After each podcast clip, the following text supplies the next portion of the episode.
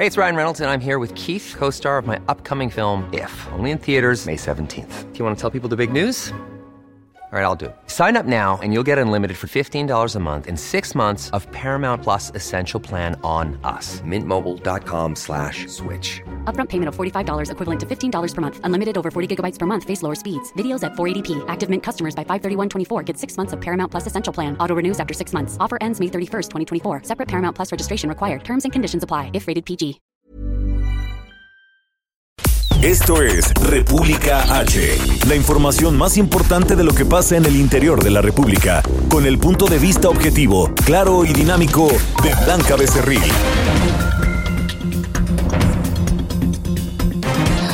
Hola, muy buenas tardes. Son las 12 del día en puntito de este lunes 11 de mayo del 2020. Yo soy Blanca Becerril, esto es República H y yo lo invito, por supuesto, a que se quede conmigo porque en los próximos minutos le voy a dar toda la información más importante generada hasta este momento de lo que sucedió pues en las últimas horas, en los últimos minutos y sobre todo en este fin de semana sobre eh, pues muchos temas en la República Mexicana y también, por supuesto, darle y enviarle un fuerte, fuerte abrazo, un beso enorme a todas las mamás, que ah, pues ayer fue 10 de mayo, así que muchísimas, muchísimas gracias a todas ustedes porque son en verdad el pilar fundamental de las familias mexicanas, las que nos dan pues en muchas ocasiones pues los valores, los principios, nos educan para ser eh, personas de bien, nos llevan a la escuela, nos dan de comer, en fin, muchísimas cosas. Así que en verdad de todo corazón, muchísimas felicidades a todas las mamás. Espero que se la hayan pasado muy bien, tranquilas, muy felices, que eh, pues sus hijos, si es que eh, pues los tienen todavía en casita porque son pequeñitos, pues las hayan consentido mucho, también el marido. Y si los hijos pues ya son mayores y viven en otros estados del país o en otras partes del mundo, que les hayan mandado mensajes sumamente lindos, que les hayan llamado o incluso pues hecho algunas videollamadas por aquello de la sana distancia. Pero en verdad espero que de todo corazón se la hayan pasado muy bien, muy festejadas, muy apapachadas y por supuesto que un fuerte abrazo a mi mamá María Lilia Becerril porque en verdad que fue un pilar y ha sido y sigue siendo un pilar fundamental en mi vida y en la vida de mis cuatro hermanos. Así que un fuerte abrazo a todas las mamás y en verdad de todo corazón muchísimas gracias por todo lo que hacen todos los días por nosotros, por el país también, porque muchas pues son madres solteras que tienen que salir todos los días a ganarse la vida para mantener a sus hijos. Así que a ellas un doble abrazo, una doble felicitación. Bueno, sin más, vamos a comenzar este programa porque hay muchísimas cosas que informarles, sobre todo con el tema del coronavirus, con el tema eh, pues de la seguridad, que hoy el presidente Andrés Manuel López Obrador pues daba un anuncio muy importante, sobre todo una eh, petición, una orden más bien a las Fuerzas Armadas para que sigan haciendo eh, pues trabajos en materia de seguridad hasta el 2024 para apoyar por supuesto a la Guardia Nacional y que nuestro país pues poco a poco como dirían pues las mamás, con paso lento pero firme, pues vayamos a recobrar la paz y la seguridad que tanto, que tanto anhelamos en este país. También hay información importante de lo que ha sucedido en las últimas horas, sobre todo con las declaraciones del subsecretario Hugo López Gatel, que advirtía que una vez que pues pase esta pandemia del coronavirus en México, se podría presentar una crisis de salud mental, así como algunos rebrotes de COVID-19 junto con la influenza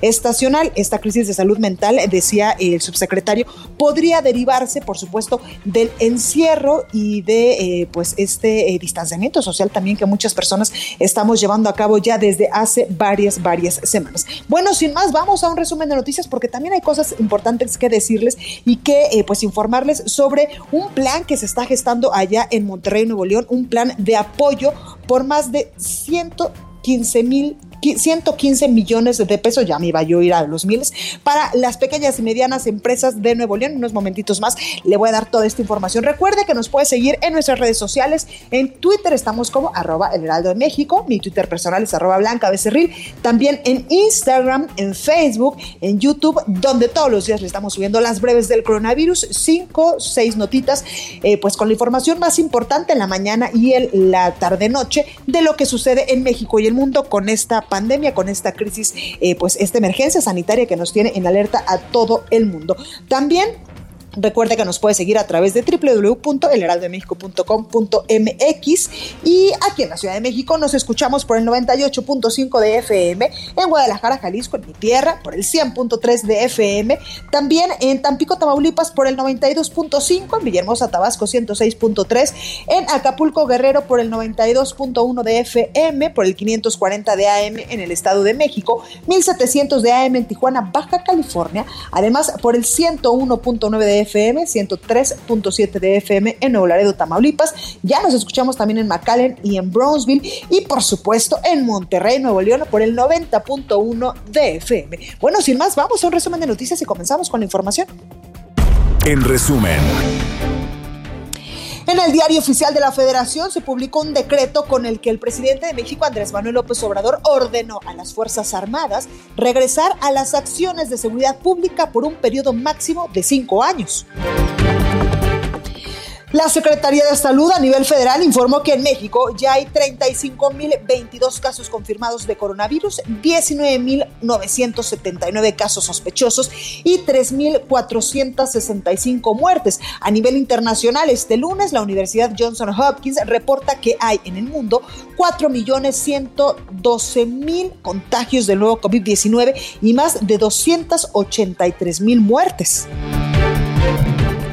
Desde Palacio Nacional, esta mañana el presidente de México, Andrés Manuel López Obrador, indicó que esta mañana o en el transcurso del día, pues va a sostener una reunión con su gabinete para preparar el plan de reapertura de actividades en el país tras la emergencia sanitaria. Escuchen. Hoy vamos a tener una reunión a las diez y media con el gabinete, sobre todo con los integrantes del sector salud, con el secretario de Educación, la secretaria de Economía, para presentarles a ustedes y al pueblo de México el plan de reinicio de actividades. Esto lo vamos a presentar el miércoles o el jueves de esta semana para cómo se va a llevar a cabo la apertura, cómo vamos a regresar a la normalidad. El subsecretario de Salud, Hugo López Gatel, advirtió que una vez que pase esta pandemia por el COVID-19 en el país, en México se podría presentar una crisis de salud mental por el confinamiento, así como algunos rebrotes de COVID-19 junto con la influenza estacional. A partir de este lunes, en información internacional, España y Francia arrancaron ya sus procesos de de desconfinamiento social, de apertura también, tras la emergencia sanitaria del coronavirus. Este domingo, Corea del Sur registró 34 nuevos casos de coronavirus, la cifra diaria más elevada desde el pasado 9 de abril. En China, por su parte, se confirmó un pequeño rebrote de COVID-19 en la ciudad de Wuhan, donde se originó esta pandemia. Ministerio de Energía de Arabia Saudita pidió a la petrolera estatal Aramco que a partir de junio reduzca su producción en un millón de barriles diarios adicionales al acuerdo alcanzado con la OPEP. La nota del día. Bueno, pues comenzamos con toda la información y el subsecretario de Prevención y Promoción de la Salud, Hugo López Gatel, pues eh, en punto a las 7 de la noche informaba que en México ya había 35.022 casos confirmados de coronavirus, además de que hay eh, pues varios sospechosos que todavía lamentablemente siguen en aumento, pero lo que también sigue en aumento, desgraciadamente, pues son las personas que han perdido la vida a causa de este COVID-19 en el país. Escuchemos al subsecretario Hugo López Gatel. Hemos registrado ya 35.022 personas que en algún momento tuvieron COVID y este fue confirmado por laboratorio. Sin embargo, 8.457 de estas personas lo han tenido en los últimos 14 días y lo consideramos, por lo tanto, las personas que en este momento tienen capacidad de contagiar y tienen enfermedad activa. Muy desafortunadamente, 3.465 personas han perdido la vida directamente por COVID y sus complicaciones. Bueno, el subsecretario también advertía que una vez que pase este tema de la pandemia por coronavirus y se levanten, pues poco a poco, hasta llegar a la normalidad, estas medidas de distanciamiento social, de confinamiento de la población, es posible que en México se registre una crisis de salud mental por estrés postraumático relacionado, por supuesto, con el confinamiento que estamos llevando a cabo, pues muchos, muchos mexicanos. Escuchen. El compromiso y la responsabilidad de trabajar para atender a la segunda crisis que vendrá después de la epidemia y que es precisamente esta crisis del estrés postraumático relacionado con el confinamiento, con la experiencia traumática de vivir una pandemia y con la pérdida de seres queridos. Bueno, también Hugo López Gatel indicaba que es posible que pues también se pudiese registrar un rebrote de coronavirus junto con la influenza que pues ya se ha quedado en nuestro país y ya es un, un padecimiento de manera estacional, lo que implicaría la aplicación de algunas medidas de contención, pero más focalizadas. Así lo decía, escuche. Sí, hay posibilidad, hay probabilidad de que haya rebrotes, sí. Uno o dos etapas inmediatas que, que hay que mantenernos en alerta. Una es que al momento de salir del, del, confinamiento y que empecemos a tener una recuperación de la nueva normalidad, esta nos lleve a que haya contagios, que haya brotes y que tengamos que tener acciones de contención centrada en personas o de mitigación comunitaria parecidas a las que hemos tomado. Difícilmente las plantearíamos a nivel nacional. ¿Por qué razón? Porque hemos llegado ya en cierta manera al agotamiento de este recurso, dado los impactos tan negativos que causa sobre la economía, sobre la sociedad. Bueno, y en otros temas también, eh, desde Palacio Nacional, el presidente de Andrés Manuel López Obrador, esta, esta mañana, pues señaló que hasta el momento se han eh, contratado a 25 mil trabajadores de la salud, entre médicos, enfermeras y demás, para enfrentar al coronavirus. Además, el presidente explicó que en el Valle de México, sobre todo, ya se tiene una ocupación hospitalaria de terapia intensiva de hasta el 75%. Por ello, pues es muy importante que sigamos llevando al pie de la letra, pues todas estas medidas de distanciamiento social, todas estas medidas de mitigación para eh, frenar a toda costa la propagación del coronavirus, sobre todo, pues como decía el presidente, aquí en el Valle de México, donde ya tenemos el 75% de ocupación hospitalaria de terapia intensiva. Escuche poco a poco, cuidándonos con medidas sanitarias, avanzando y si se nos presentan problemas, damos marcha atrás, rectificamos, pero ya tenemos condiciones para hacer eso, porque ya tenemos más médicos, mañana les van a decir, casi contratamos en estos dos, tres meses 25 mil trabajadores de la salud. Mañana les van a informar de cuántos ventiladores teníamos y cuántos tenemos ahora, cuántas camas de terapia intensiva y cuántas se tienen ahora. Entonces sí, eh, se ha avanzado. Bueno, y ya que hablamos del personal médico, esta mañana también el presidente ofreció disculpas a todos los médicos luego de que ocho asociaciones de profesionales de la salud criticaran sus declaraciones de que antes los médicos, y había dicho el presidente, únicamente buscaban enriquecerse pues estaban a favor del mercantilismo. Médicos, neurólogos, cirujanos, urólogos, especialistas en medicina crítica, otorrinolaringólogos también, entre otros especialistas agrupados en varios colegios, eh, sociedades y asociaciones, exigieron, por supuesto, al presidente Andrés Manuel López Obrador ofrecer esta disculpa pública por esos comentarios que consideraron ofensivos y fuera de toda realidad. Por ello es que el presidente, pues hoy de manera eh, pues muy humilde les ofrecía una disculpa a todos los médicos por lo que había dicho pues eh, hace algunas horas. Escuche. Si lo entendieron así, ofrezco disculpas, pero no fue eso. No, hablé de, todo el tiempo lo hago, de cómo los médicos tienen una vocación humanista. Imagínense, era médico Ernesto Che Guevara, médico, mejor presidente de América Latina, Salvador Allende. ¿Cómo voy a hablar mal de los médicos? A mí me salvó la vida un grupo de médicos. No, es que todo lo están tergiversando, todo, todo, todo, todo, todo. Por eso ahora, repito, estoy hablando hasta más despacio que de costumbre. Pues ahí, ahí las disculpas del presidente Andrés Manuel López Obrador. Y también indicó esta mañana que va a sostener en las próximas horas una reunión con su gabinete para preparar el plan de reapertura de actividades tras la emergencia sanitaria en el país. Escuchen. Hoy vamos a tener una reunión a las diez y media con el gabinete, sobre todo con los integrantes del sector salud, con el secretario de Educación, la secretaria de Economía, para presentarles a ustedes y al pueblo de México el plan de reinicio de actividades. Esto lo vamos a presentar el miércoles o el jueves de esta semana para cómo se va a llevar a cabo la apertura, cómo vamos a regresar a la normalidad. El mandatario federal pues afirmaba esta mañana que en caso de que se presenten problemas se dará marcha atrás, que sí se puede dar marcha atrás, decía el presidente. Sin embargo, su administración está preparada con más médicos, trabajadores de salud y camas.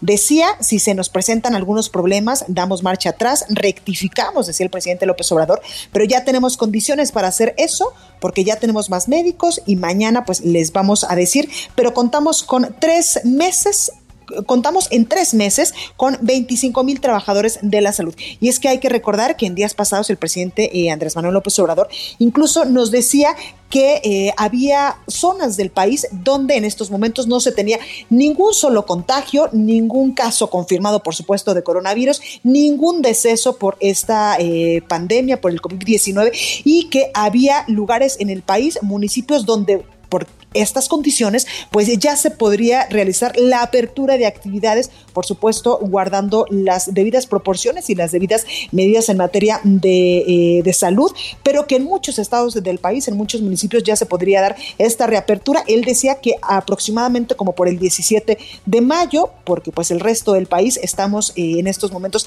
hasta el 30 de mayo o hasta el primero de junio, donde eh, pues hasta el momento se ha dicho, incluso a las autoridades en materia de educación, que estarían regresando regresando los niños a las escuelas. Por ello es que el presidente decía que entre miércoles o jueves de esta semana estaría ya presentándonos este plan para reactivar y para la reapertura de actividades tras la emergencia sanitaria y así empezar a mover de nuevo al país. Bueno, pues también quien estuvo esta mañana en la conferencia matutina fue Luisa María Alcalde, secretaria del Trabajo, quien informó que el 95% de las empresas han cumplido las medidas de mitigación para reducir la propagación del coronavirus. Escuche. En el cumplimiento de las medidas sanitarias hemos venido avanzando. Hoy podemos informar que el 95% de las empresas, los negocios, cumplen eh, con estas medidas y el 5% aún hay una resistencia. En efecto, este porcentaje ha venido bajando en eh, las semanas que hemos venido presentando este informe. Bueno, el presidente de México eh, pues también aprovechó su conferencia de este lunes para presentar un video de los avances en la construcción del nuevo aeropuerto internacional, la Ciudad de México, que estará pues en Santa Lucía. Escucha.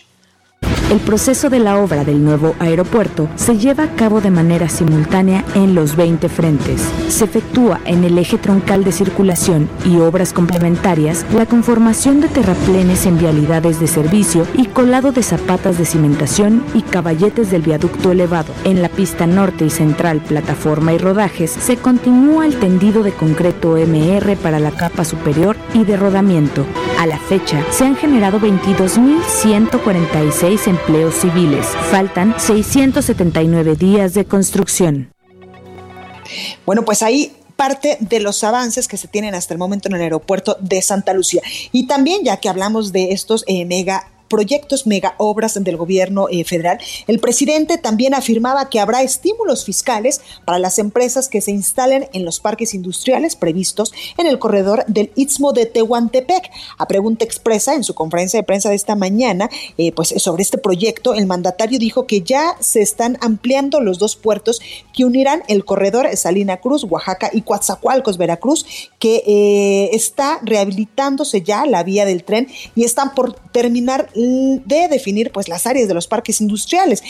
Es un proyecto, dijo, que consiste en utilizar los dos puertos, el del Pacífico y el del Atlántico, Salina Cruz y Coatzacoalcos, para unir países de Asia con la costa este de Estados Unidos. Y este, pues por supuesto, que es un megaproyecto que eh, pues esta administración ha puesto en marcha para hacer un hub importante para eh, pues el transporte eh, logístico de mercancías. Mm, también el presidente López Obrador ordenó hoy a las Fuerzas Armadas dedicarse a tareas de seguridad pública a partir de mañana y hasta el próximo 27 de marzo, pero del 2021 24, casi al final de su sexenio. Y es que el presidente eh, pues ordenaba hoy a estas Fuerzas Armadas dedicarse a tareas de seguridad pública. El ejército y la armada deberán realizar, dice este decreto, dichas tareas de manera extraordinaria, regulada, fiscalizada, subordinada y complementaria a la Guardia Nacional. La Corporación Civil, creada en el 2019 para eh, tareas de seguridad, integrada por elementos de la Policía Militar y también de la extinta Policía Federal. Este acuerdo publicado hoy en el Diario Oficial de la Federación Dice, si bien el 27 de mayo del 2019 se publicó en el Diario Oficial de la Federación el decreto por el que se expide la ley de la Guardia Nacional, la conformación y el desarrollo de las capacidades de dicha institución de seguridad pública requiere de un periodo de implementación a efecto de cumplir cabalmente con las funciones a su cargo. La seguridad pública es un deber primario a cargo del Estado, cuyos fines son salvaguardar la vida, la libertad, la integridad y el patrimonio de las personas. Por ello es que el presidente Andrés Manuel López Obrador pues ha ordenado hoy a las Fuerzas Armadas dedicarse a tareas de seguridad pública a partir de este día y hasta el próximo 27 de marzo del 2024. Bueno, vámonos ahora con nuestra compañera Mayeli Mariscal en este recorrido por el país hasta Guadalajara, Jalisco. Mayeli, muy buenos días. ¿Cómo estás? Buenas tardes. Hola, ¿qué tal Blanca? Muy buenas tardes. Buenas tardes a todo el auditorio. Pues desde Jalisco reportar que bueno, este fin de semana sabemos que se conmemora, se celebró el 10 de mayo, el Día de las Madres. Sin embargo, diversos colectivos de familiares con personas desaparecidas que se manifestaron en diversos puntos también de la ciudad. Esto para pedirle al gobierno del estado que continúen las búsquedas y que la emergencia de coronavirus pues no los detenga para poder encontrar o dar con alguna pista del paradero de sus familiares. Además, eh, algunos de los puntos en donde se manifestaron fue en Casa Jalisco, también en las afueras de la Comisión de Búsqueda eh, y Desaparecidos, en la Fiscalía de Desaparecidos, en el Instituto Jalisciense de Ciencias Forenses. Así es que, pues bueno, eh, no para todas las madres fue una, una celebración o un motivo de festejo este día de las madres. Y también comentarte, eh, de acuerdo con la Fiscalía del Estado, se informa de una finca en la colonia La Piedrera, esto en el municipio del Salto, en donde se lograron extraer restos de 25 personas fallecidas, aún sin identificar, también se encontraron cinco bolsas en las que se presume que podría haber más restos humanos, además de otros indicios. Esto pues ya se trasladó al Instituto Jalisciense de Ciencias Forenses, quienes eh, realizan los exámenes correspondientes. Desde el pasado jueves se comenzó se comenzó eh, la búsqueda en esta en esta finca. Y eh, pues bueno, también comentarte que este fin de semana al interior del centro de Puente Grande de Redactación Social, eh, una de las personas que falleció, se reportaron durante este fin de semana cuatro personas que fallecieron en la entidad por coronavirus, uno de ellos al interior de este centro. Eh, se trata del eh, líder de los Zetas en Cancún, Moisés Escamilla May, apodado el Gordo May, quien eh, enfrentaba una condena de 37 años por delitos como delincuencia organizada y portación de armas de fuego de uso exclusivo del ejército. Ya habían pasado 11 años y durante ese tiempo se reportaba con buena salud, no había tenido eh, ningún otro ingreso, sin embargo desde el pasado 6 de mayo comenzó con síntomas de enfermedad respiratoria y bueno, hasta que se dio este deceso. Y eh, pues comentarte también, en estos momentos en Jalisco son 833 las eh, personas que ya aportan el coronavirus, 52 personas han perdido la vida y hay 633 con sospecha de coronavirus. Esa pues es la información desde Jalisco. Ahí lo tenemos. Mayeli, muchas gracias, cuídate mucho.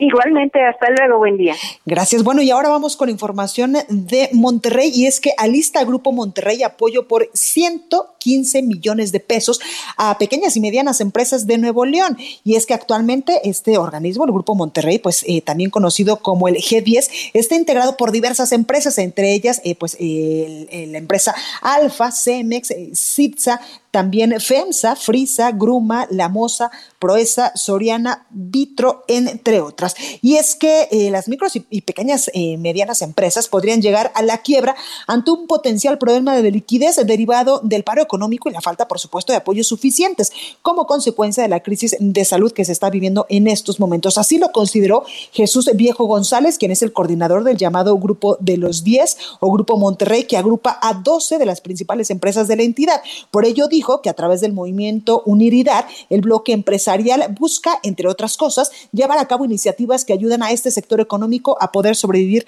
a la pandemia. Por eso es que eh, se estarían dando apoyo por 115 millones de pesos a las pymes en Nuevo León. Bueno, vámonos ahora con nuestra compañera eh, Itzel González, porque ya está con nosotros para darnos el sagapuntas de este lunes. Esto es República H, yo soy Blanca Becerril, no se vaya, que yo vuelvo con más. Sacapuntas. Científicos mexicanos investigan si nuestro material genético y ambiente nos hacen más o menos resistentes al COVID-19. Si bien ya sabemos que nuestras enfermedades crónicas son contra, lo cierto es que el calor y la humedad podrían jugar a nuestro favor alentando el avance de la epidemia.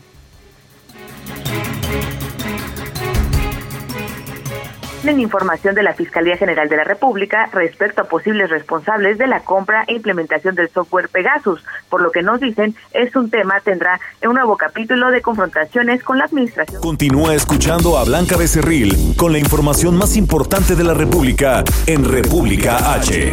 Regresamos. Estamos de regreso con la información más importante de la República en República H con Blanca Becerril transmitiendo en Heraldo Radio. En resumen. La Fiscalía General de Quintana Roo abrió una carpeta de investigación por el ataque registrado a una familia que viajaba en un automóvil en la carretera Xuleja, Bacalar, que dejó tres personas muertas, entre ellas un menor de edad.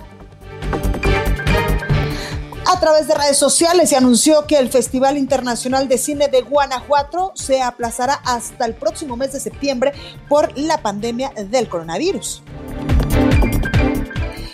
En Guadalajara, Jalisco, mariachis protegidos con guantes y cubrebocas entraron en el Hospital Civil para cantar a los médicos y enfermeras por el 10 de mayo.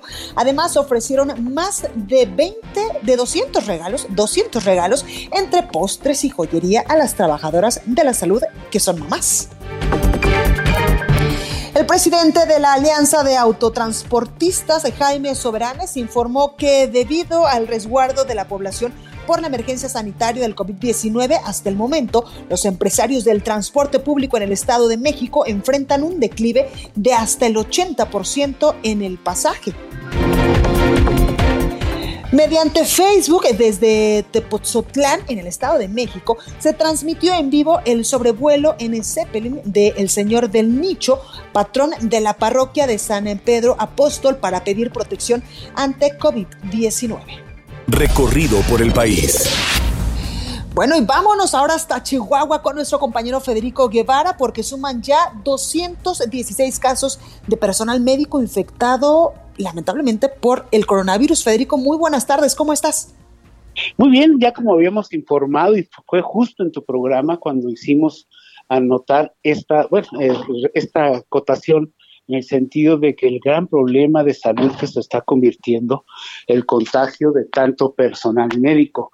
Actualmente se cuenta, como tú bien dijiste, un total de 216 casos registrados en el estado. Esto lo informó Arturo Valenzuela, director médico de la zona norte de la Secretaría de Salud.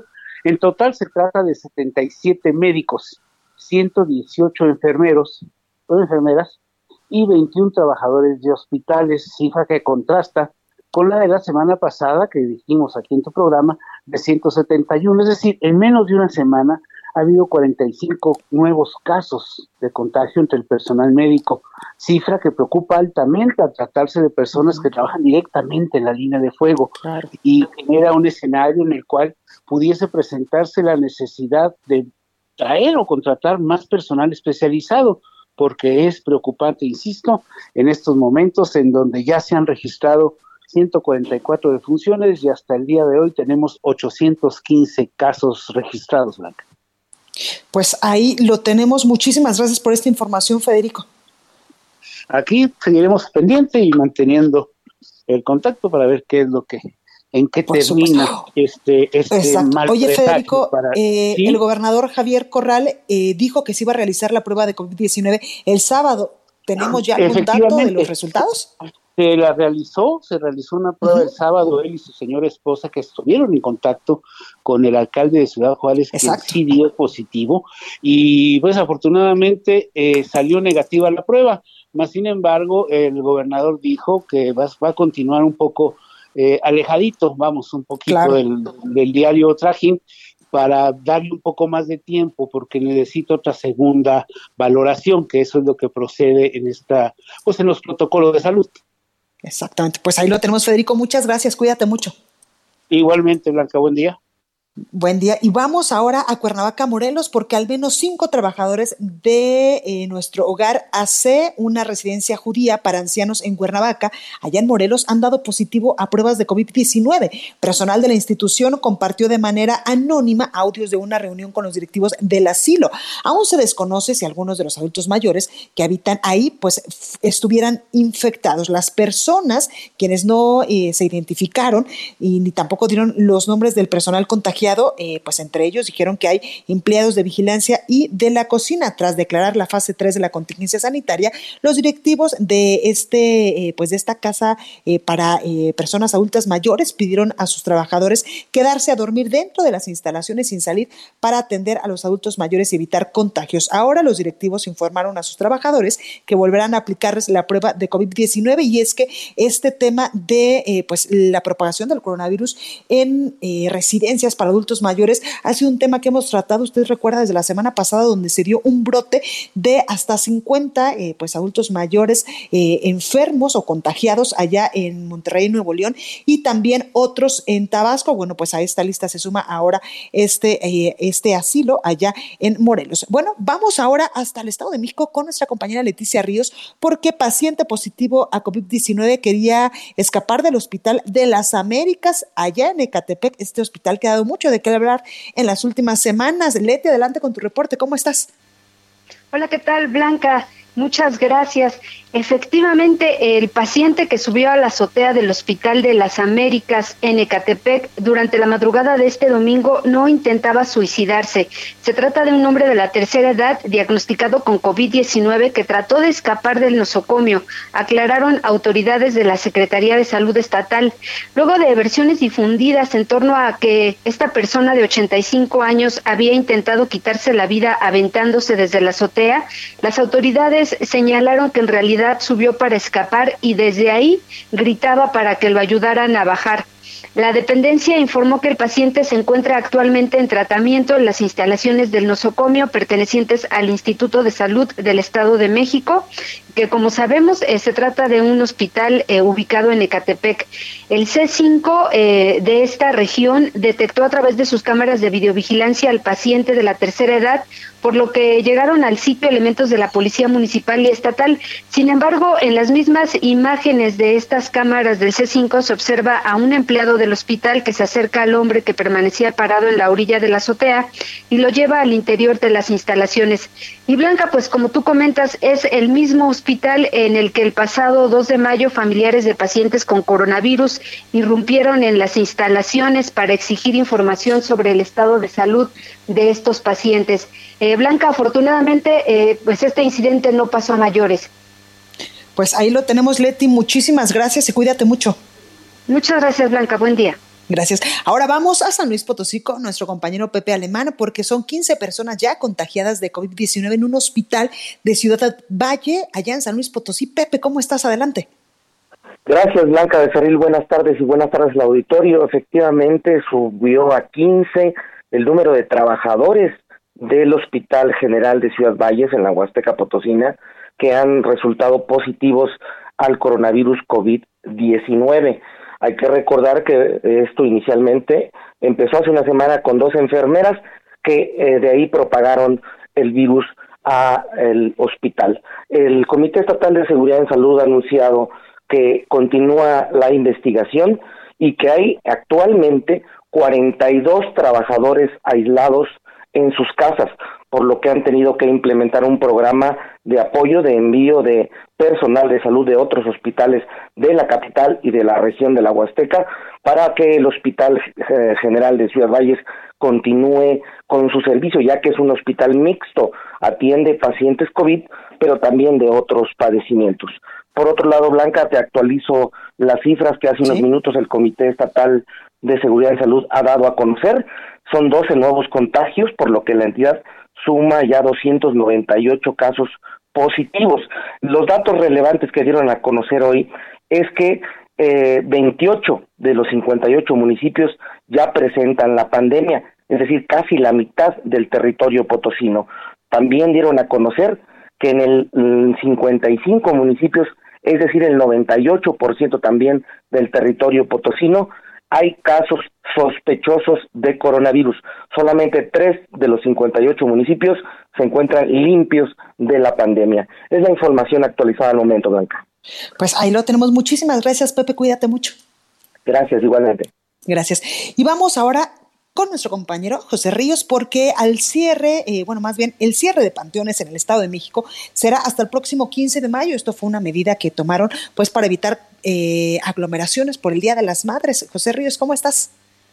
¿Qué tal, Blanca? Buenas tardes. En efecto, como bien comentas, pues el gobierno del Estado de México eh, aplazó este cierre de panteones municipales que permanecerán cerrados hasta el próximo viernes 15 de mayo. Esto para, para evitar posibles contagios por COVID-19. Las autoridades hicieron un exhorto a párrocos, patronatos, congregaciones religiosas y propietarios de estos espacios para que difundan la medida y den prioridad a la salud de la población mexiquense. Las autoridades también detallaron que solo se llevará a cabo los procesos de inhumación, de inhumación perdón, y sepultura en dichas instalaciones a las 24 horas del día. Elementos de seguridad estatal y municipal llevaron a cabo diferentes recorridos de verificación de panteones, donde se registró la, la se restringió, perdón, la entrada al público en general, por lo que ya se encuentran cerrados. En un recorrido que realizamos este fin de semana, Blanca, pues bueno, constatamos que los familiares de algunos deudos, este, pues tomaron al pie de la letra esta restricción. Por ejemplo, en Nezahualcóyotl, familiares y carrozas fúnebres hacían fila para entrar al panteón municipal, los cuales entraban y salían de este espacio de manera escalonada por turnos de dos horas por familia. Mientras tanto, el Ayuntamiento de Toluca colocó flores en más de 50 mil tumbas de los cementerios municipales como un acto de solidaridad a las familias que no pudieron acceder a los restos de sus seres queridos. Por otro lado, Blanca, pues bueno, permíteme informarte que ante esa situación también el gobierno municipal de Valle de Chalco decidió abrir otro cementerio ante el incremento de defunciones en el municipio, muchas de esas por COVID-19 y que ocasionaron que el panteón municipal que tiene esta localidad pues llegara a su máxima capacidad. Ese es el reporte hasta el momento, Blanca. Bueno, pues ahí tenemos esta información, José Ríos, muchas gracias. Seguimos pendientes, buenas tardes. El análisis. Bueno, y me da muchísimo gusto saludar en este espacio informativo a Gerardo Rodríguez, especialista en temas de terrorismo y seguridad nacional. Realmente, quien sabe, quién sabe de estos temas, por supuesto, es nuestro amigo Gerardo. Gerardo, ¿cómo estás? ¿Qué tal, Blanca? Muy buenas tardes. Desde, desde el aislamiento, aquí estamos. No, yo sé, yo sé. Oye, Gerardo, cuéntanos un poco. Hoy escribes un, eh, pues una columna muy interesante en el periódico El Heraldo de México sobre la inteligencia civil y militar contra el COVID-19 en el país. Cuéntanos.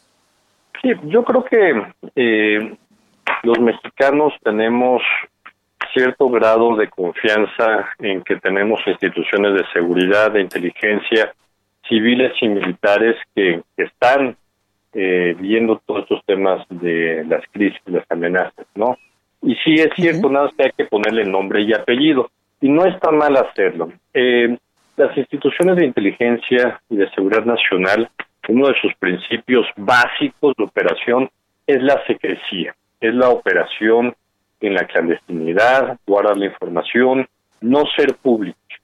Pero los nos dedicamos a estudiarlo esto en la, en la academia, eh, sugerimos que si en algunos espacios pues, de análisis como el tuyo, pues explique qué es lo que hacen y, quitando mitos mitos eh, que surgen alrededor de ellas, ¿no? Por supuesto que hacen espionaje político, sí, sí lo hacen y sí lo han hecho toda la vida y lo seguirán haciendo, pero, pero hay áreas muy interesantes de coordinación de políticas de seguridad como era antes el CISEN, hoy el Centro Nacional de Inteligencia, que coordinan los esfuerzos de darle al presidente todos los días una carpeta informativa de inteligencia y ahora esta carpeta a mí me llegó una copia de un día de, de abril eh, que es lo que contiene esta información y la verdad es que a mí me tranquiliza que el presidente de la República tenga esta información, por ejemplo, qué delitos se han disparado en el país a partir de estas nuevas condiciones. Si lo pongo en mi columna, robo autotransporte, por supuesto, de bienes, ¿no? De consumo básico,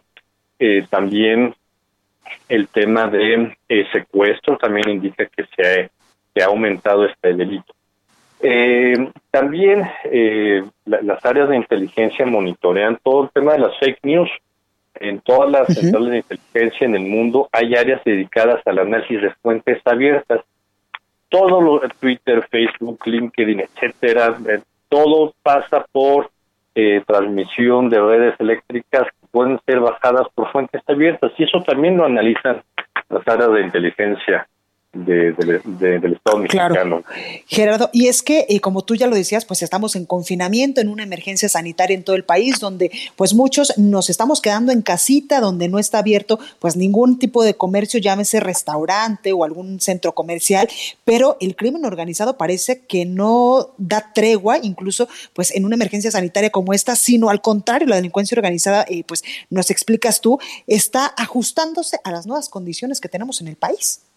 Por supuesto, eh, como toda empresa, aunque sea ilegal, tienen que mantener a un equipo de funcionarios, ¿no? De, trabajadores, de guardaespaldas, de gente de seguridad, este, de, espías también, pues, de vendedores en la calle que se quedaron sin ingresos porque se cerraron los antros donde venden las drogas o fuera de las escuelas donde vendían a narcomenudeo y contaminaban a nuestros a nuestros niños y adolescentes entonces, eh, están evolucionando. Eh, otros análisis fuera de este te dicen que se están yendo hacia los ciberdelitos. Tienen que tener mucho cuidado. Si, si tú tienes un familiar que por primera ocasión está utilizando de manera masiva Internet, o electrónico, para, para hacer el trabajo que antes hacía presencial, llevárselo a la casa, este, tienen que tener cuidado, por ejemplo, del phishing, eh, que es claro. este, que caigas en, en, en darle el link darle clic a un link que sea un correo malicioso donde te extraigan información para sacar créditos hipotecarios de autos, robarte datos de tu tarjeta de crédito, de tu eh, identidad para construir identidades sintéticas. Entonces, eh, es, es, otro es otro tipo de fraude que también va a estar aumentando. Pues, un poco regresando al tema de la columna, eh, hay muy buena coordinación en el Centro Nacional de Inteligencia está llevando una muy buena coordinación con la Secretaría de Seguridad Pública, donde depende, pero también con la Guardia Nacional y con la Serena. Exacto. Y, ahorita, Gerardo, que tocas este punto importante de la Guardia Nacional, hoy el presidente, pues eh, Andrés Manuel López Obrador, ordenó que las Fuerzas Armadas, pues dediquen ahora, eh, pues eh, ya de manera más, pues focalizada a las tareas de seguridad pública a partir de hoy hasta el 27 de marzo, pero el 2024. ¿Tú cómo, cómo ves eh, pues este decreto que se publicó ya incluso en el Diario Oficial de la Federación y que pues estaría ayudando, sí, a la Guardia Nacional para eh, pues eh, tratar de regresarnos la paz y la tranquilidad a todos los mexicanos? Mira, yo, este, yo comprendo la por qué se da este, este decreto. Me parece que, que es adecuado porque le da le da un poco más de tranquilidad a las Fuerzas Armadas en que pueden salir en auxilio, y esta es la palabra clave, en auxilio de las instituciones civiles para mantener la seguridad pública y la paz social. Estamos en una situación extraordinaria, como ya lo platicamos, la delincuencia organizada no está parando, los niveles de violencia y de criminalidad no están cesando, y las Fuerzas Armadas están haciendo muchas labores de diferentes materias. Entonces, y la Guardia Nacional también está rebasada. Entonces, te voy a poner un ejemplo.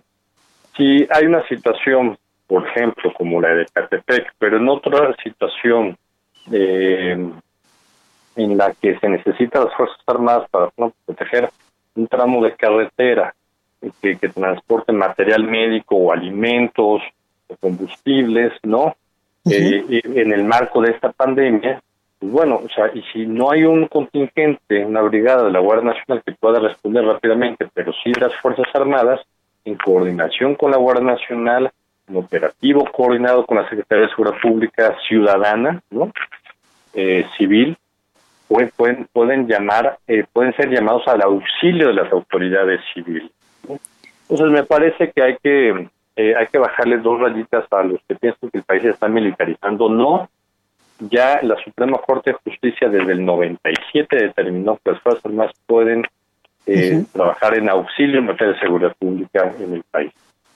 Bueno, pues ahí lo tenemos. Muchas gracias, Gerardo Rodríguez, especialista en temas de terrorismo y seguridad nacional y, por supuesto, columnista del Heraldo de México Amigo, muchas gracias por esta comunicación. De nada, Blanca, te mando un fuerte abrazo. Igualmente, cuídate mucho. Bueno, pues vamos ahora hasta Yucatán con nuestro compañero Herbert Escalante porque reportan lamentablemente eh, varios decesos en un municipio yucateco por beber alcohol adulterado, así como en la semana anterior sucedió en Jalisco por también beber alcohol, pues que no estaba bien. Herbert, adelante con tu reporte, ¿cómo estás? Hola, buenos días, bien, gracias, así es. Al menos cinco personas fallecieron el fin de semana en Acanqué, luego de consumir alcohol adulterado que compraron de manera clandestina. Pues como se sabe, actualmente se aplica la ley seca en Yucatán por la pandemia del COVID-19. De acuerdo con los primeros datos del Ayuntamiento y de la Fiscalía de Yucatán, un grupo de habitantes adquirió bebidas embriagantes de forma ilegal y se reunieron a beber en un predio de la comisaría de Tetecunich. Horas después empezaron a sentir mal. Estas personas presentaron fuertes dolores de estómago, dificultad para ver, vómitos y no podían respirar hasta que finalmente tres fallecieron en el hospital de Acanqué y los otros en un nosocomio de Mérida. Eh, tras darse a conocer los decesos, varios pobladores acudieron al hospital rural número 59 de ese municipio para solicitar revisión médica, pues reconocieron haber consumido estas bebidas y temían estar intoxicados. En total ingresaron 11 personas a esta unidad médica de Acanqué. Desde el, sábado, desde el ayuntamiento informó que un hombre fue detenido por estos hechos, pues sería la persona responsable de vender el alcohol adulterado.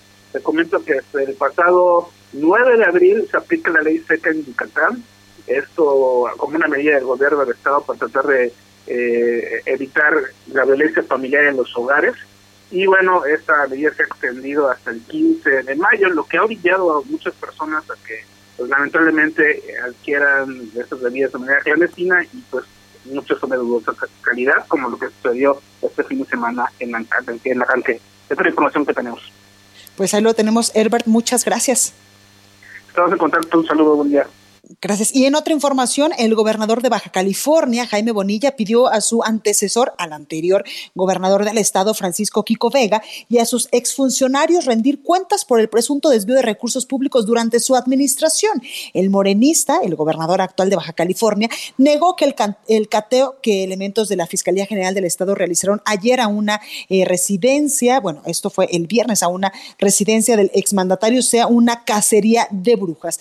El titular del Ejecutivo Estatal pues afirmó que estos cateos se hicieron porque el panista y su esposa Brenda Ruacho se negaron a comparecer ante la Fiscalía. El exmandatario y su esposa eh, Brenda Ruacho, expresidenta del DIF estatal, fueron denunciados en el año 2019 y en el 2020 ante la Fiscalía de Delitos Patrimoniales del el Estado. La última denuncia fue presentada el pasado 5 de mayo por el auditor superior del Estado, José Sergio Soto, y por la presidenta de la Comisión de Fiscalización del gasto Eva Rodríguez. De acuerdo con estos expedientes, durante la pasada administración fueron desviados 1.586 millones de pesos del erario, según una revisión especializada que realizó la Auditoría Superior del Estado de Baja California.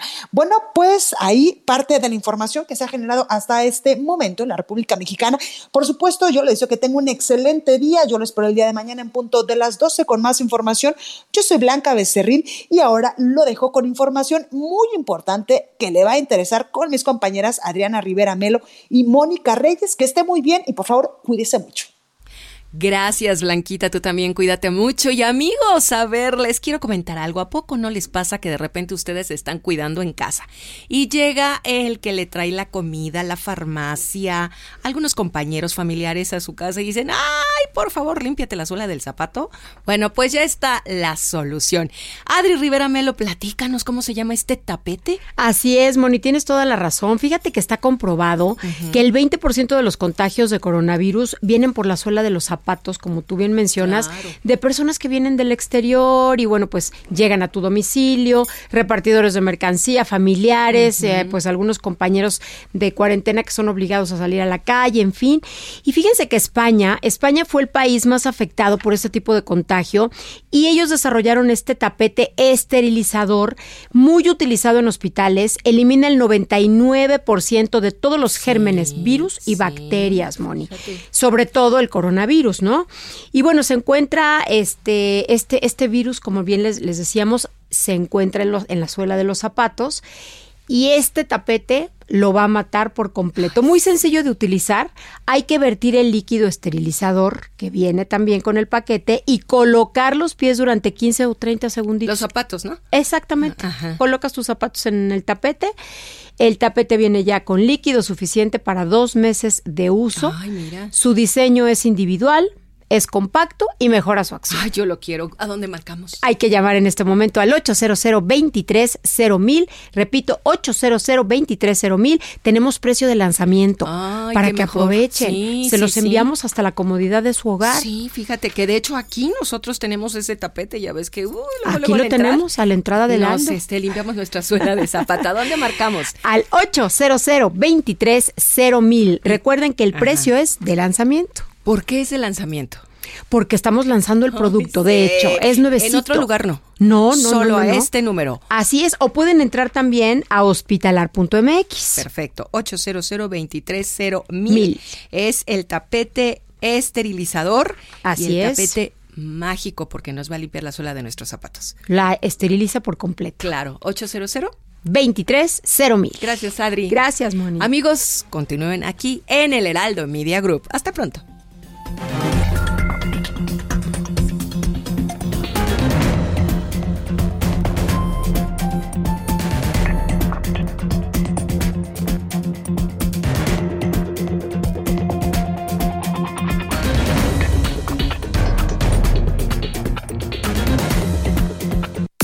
Esto fue República H, la información más importante de lo que pasa en el interior de la República, con el punto de vista objetivo, claro y dinámico de Blanca Becerril. Continúa escuchando Heraldo Radio, donde la H suena y ahora también se escucha. Una estación de Heraldo Media Group. When you make decisions for your company, you look for the no-brainers. If you have a lot of mailing to do, stamps.com is the ultimate no-brainer. Use the stamps.com mobile app to mail everything you need to keep your business running with up to 89% off USPS and UPS. Make the same no-brainer decision as over 1 million other businesses with stamps.com. Use code PROGRAM for a special offer. That's stamps.com, code PROGRAM.